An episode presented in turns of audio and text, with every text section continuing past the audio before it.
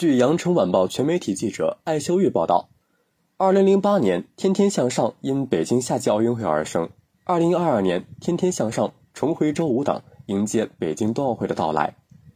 一月二十八号晚十点，湖南卫视《天天向上》北京冬奥欢迎您，邀请中国短道速滑传奇名将李佳军、奥运收藏家侯坤、北京冬奥会火炬外观设计师李建业、北京冬奥会吉祥物冰墩墩设计师曹雪。中国国家速滑馆冰丝带设计师郑芳共谈奥运，更有滑雪疯子张家豪讲述为奥运梦想孤注一掷的坚持。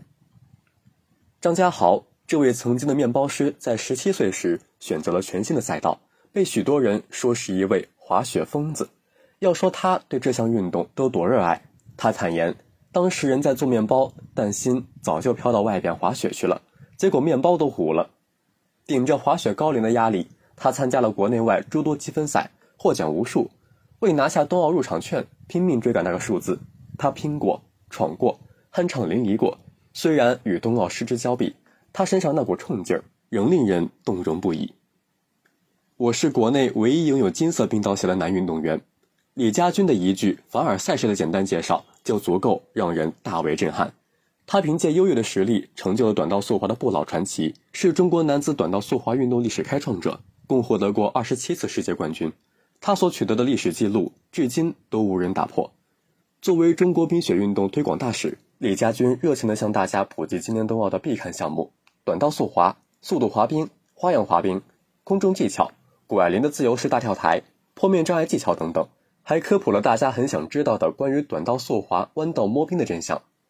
除了优秀的冬奥参赛选手们能够撑起整个北京冬奥的世界舞台。还离不开冬奥设计师们的不懈付出。本期《天天向上》就邀请到了冰墩墩、冰丝带、飞扬的冬奥三大设计师。其中，关于吉祥物冰墩墩的出世，设计师曹雪表示：“这次的设计机会是我争取来的。我认为，南方的孩子虽然没见过雪，但是正是这样，我们才会对冰雪和冰雪运动有超强的想象力和创造力。”李建业则带来了当时创作飞扬火炬的设计草稿，每一张都有他的故事。都饱含着设计师们的心血，还给这个项目起名为“花卷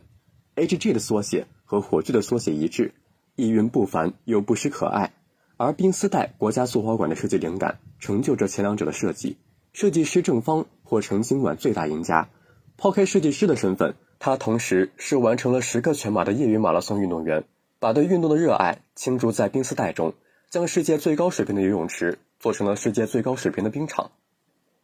感谢收听《羊城晚报·广东头条》，我是主播张诗杰。